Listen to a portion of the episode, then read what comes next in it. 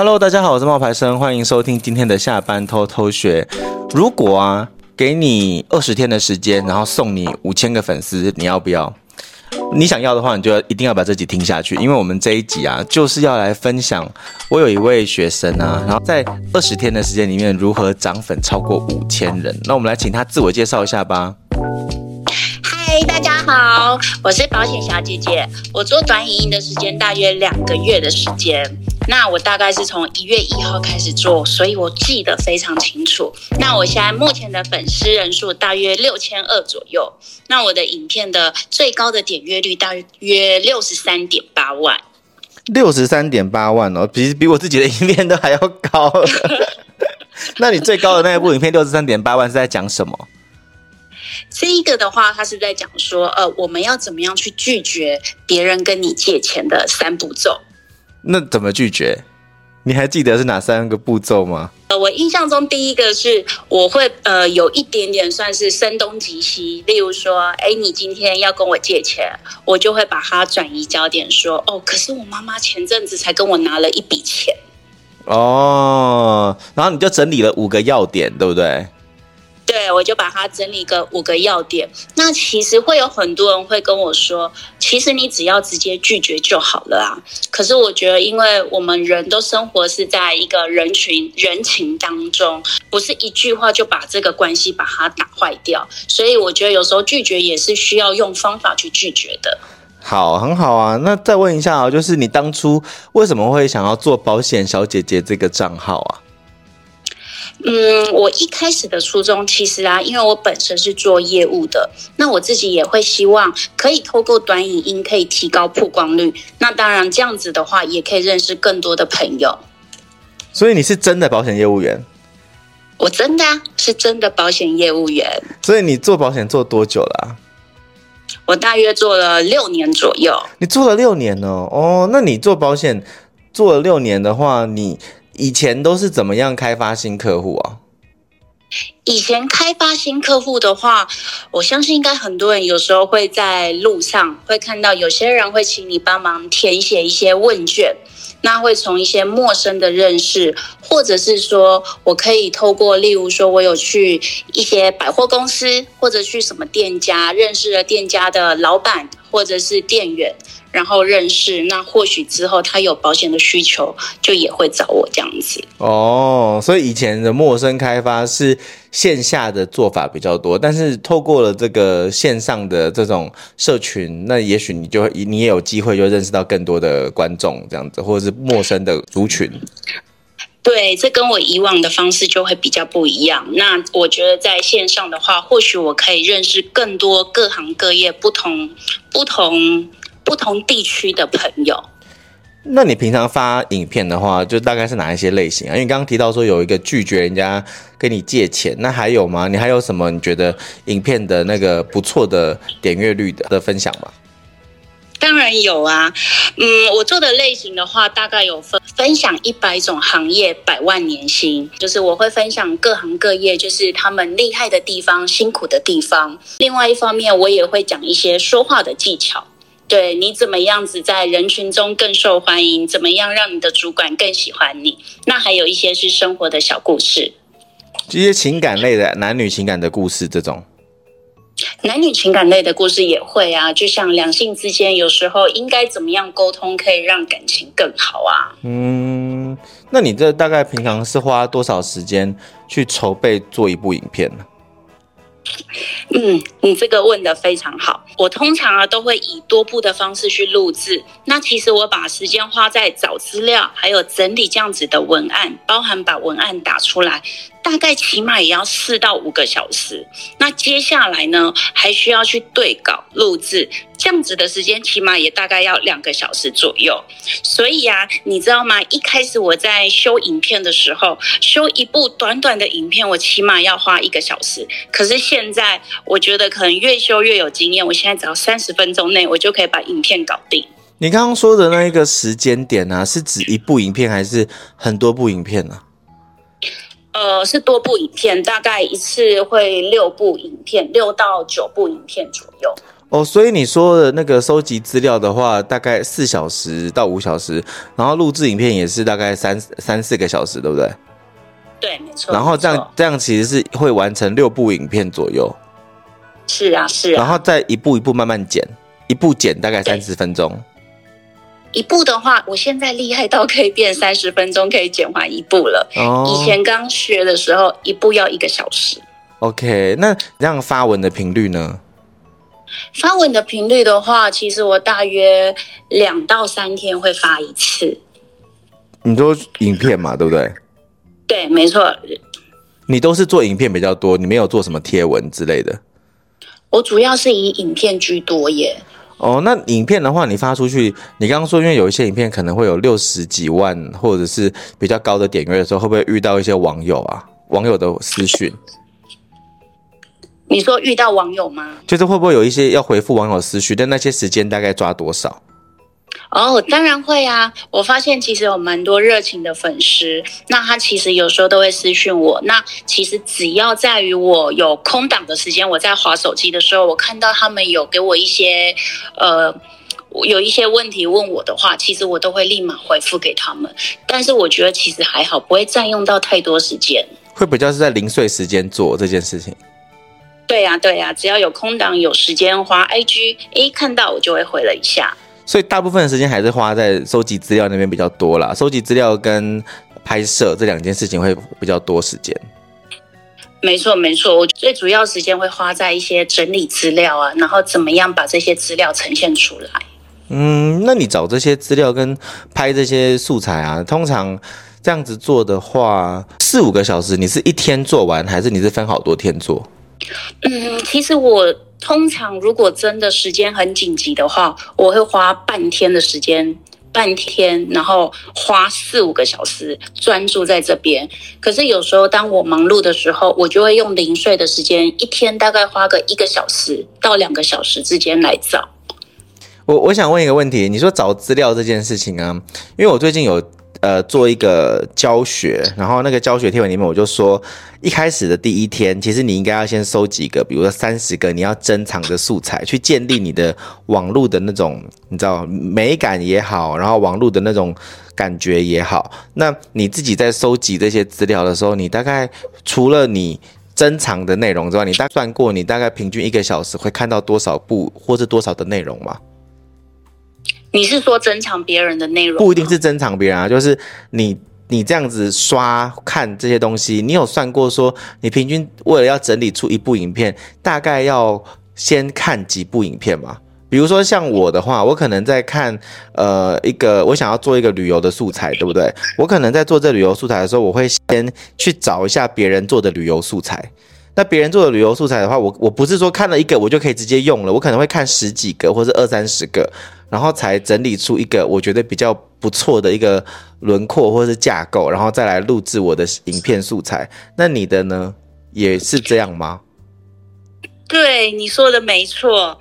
这个的话，我跟你讲，我在看一些素材啊，或者是呃看一些前辈们他们的一些影片文章分享，我起码三到五十步不等。真的哦，一步，然后然后你才会去珍藏一两步这样子。对，没错。而且当我在看的时候啊，有时候啦，我是不经意的时间，可能我刚稍微有空的时间，我开始滑的时候，可是那个敏锐度就会打开来，所以我会时不时的就开始，诶，这个不错，那或许可以当做一个参考的文案或是学习的地方。所以我只要看到，如果觉得不错，我就会把它珍藏起来。可是，在之前的时候，我大概会像刚刚你说的，起码画看了五十部，然后慢慢去珍藏两。步三步到五步这样子，但你最近就是开始进化了，你觉得你的你的敏锐度有开始变好了？对，我敏锐度有打开来了，以前还没有哦。这真的是要练习的。你画这件事情练习了多久？这件事情其实我觉得很多人在做的时候会忽略。对，一开始的话只会觉得哇，好累哦，我要花好多时间去找这些文案。可是当有了第一次经验。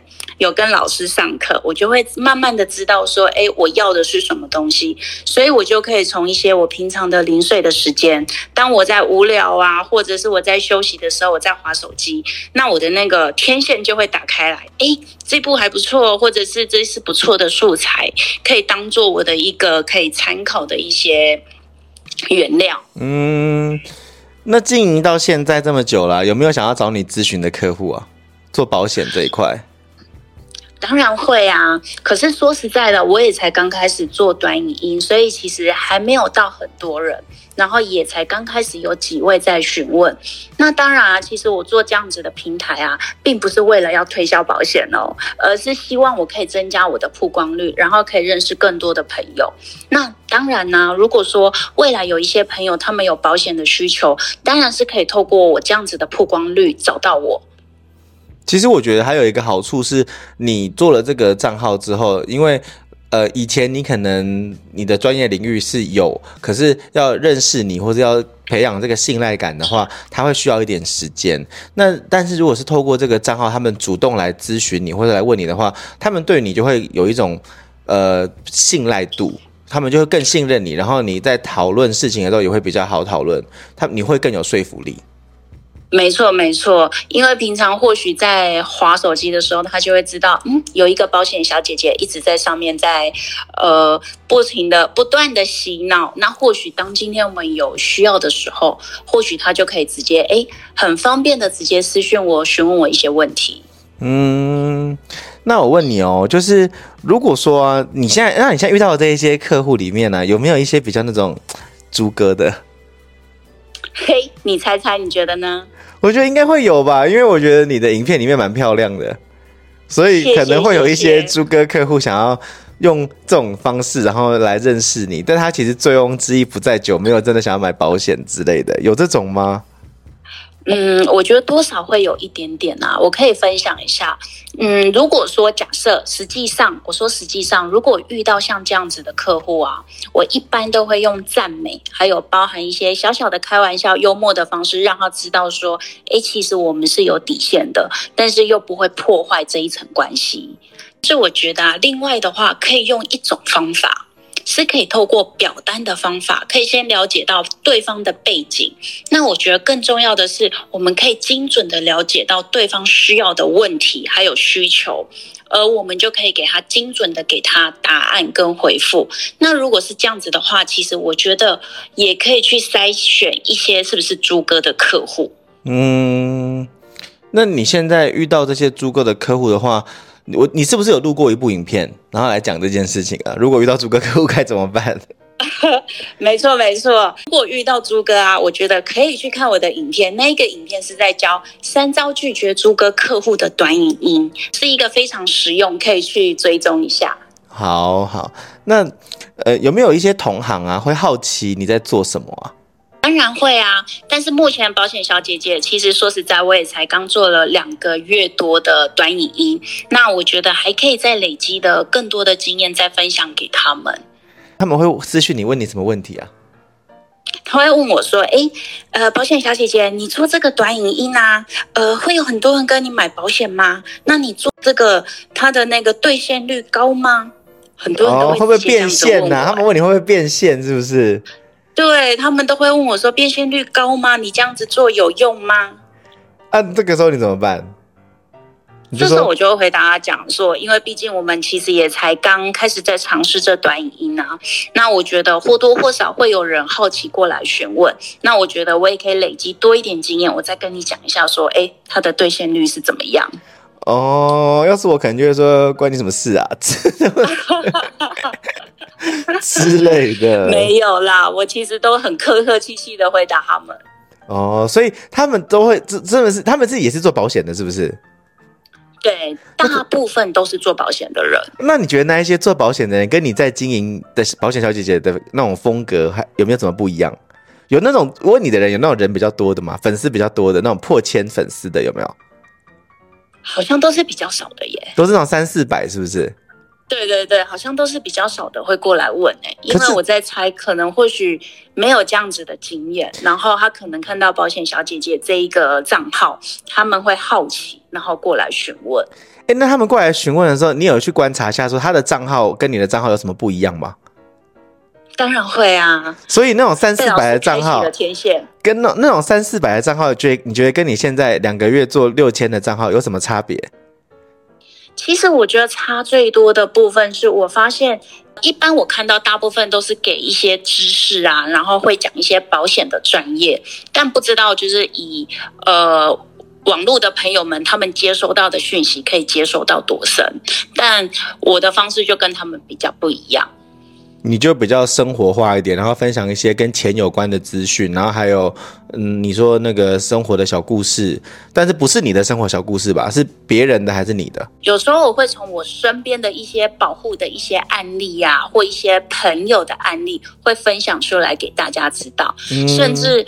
呃，我有不少的客户，也是来自于各行各业，那他们就当做是我一个小小采访的对象。那当然都是会采访那种年薪百万以上，那也希望他可以分享一些给，例如说还在求职的人，或者是刚出社会的新鲜人，可以让他们参考。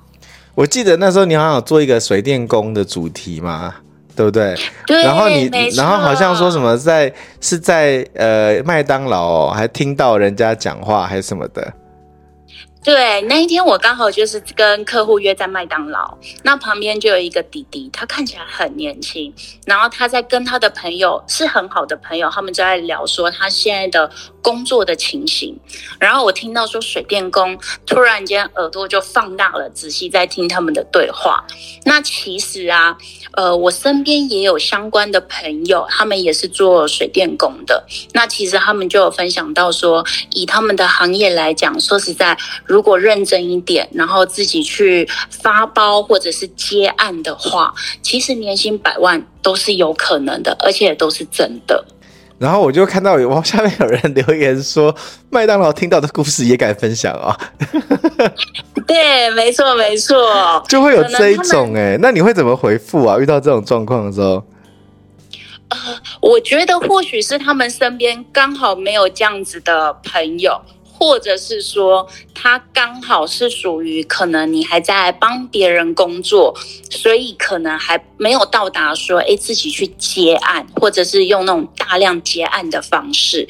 那我觉得这个方式可以仅供让他们去参考，说，哎，也是有人在这个行业闯出自己的一片天，然后他们是用跟一般人不一样的方式，别人不肯做的地方，或是别人没有做的地方，他们都愿意去做。你会回应他们的留言吗？就是这样这样子，会就是稍微酸一下的，会你会回吗？也可以不回啊，因为你你会怎么处理？如果他真的太负面的话，我可能就不会多回复给他，因为这样子或许会有争执。但是如果说他们在质疑的话，我可能会给他们一些正向的回答，例如说，呃。例如说，呃，我们可以找出我们的价值，或是哪边跟人家不一样的。那我我相信也会有像年薪百万这样子的机会。嗯，那再来一个问题是，你做保险，你刚刚说你做了六年了嘛，对不对？对。你觉得做保险会不会没朋友啊？你觉得呢？我觉得不太会啦，但是你自己做保险，你的感受会最明显啊。没错，没错，我相信呢、一定有很多人都想问这个问题。那其实啊，我觉得，因为早期的保险会是为了推而推，或者是用人情保，就是要你强迫你买保单，或者是每天就是追着你要说，哎，冒牌生可不可以帮跟我买保单？那这样子的话，其实会让人家很有压力。可是，但以我来说，我会认为，其实保险是从专业的角度去做，那可以解决掉客户他们会担心的问题，而。可以解决他们的问题，所以啊，我们并不会是为了推而推，而是今天这个客户有这个需求，那我们能够透过我们的方案去解决他想要的东西。所以我觉得这关系会属于比较是正向的关系，而不是我一直在推销你买东西。所以我觉得这两个关系是有差别的。所以为什么会有人说以前就是卖保险啊会做到没朋友？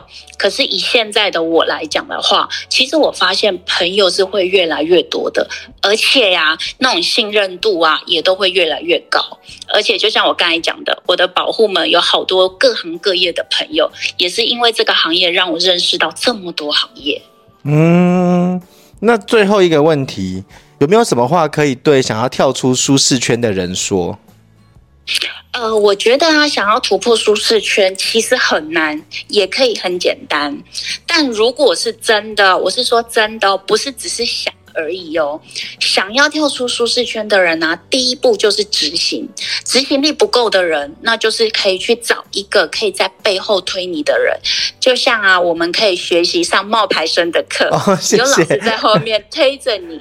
教你这样子，嗯，但是啊，我觉得啊，一开始都会有压力，但是久了，其实我们是可以适应的。那到那个时候，你会发现你比之前更进步了。所以啊，想跳脱舒适圈，就不要再想了，去做就对了。没有做，你永远不知道你可不可以的。因为像你一开始没有做之前，跟你现在做了以后，你应该也感觉到你的那个网络的敏感度变高了，对不对？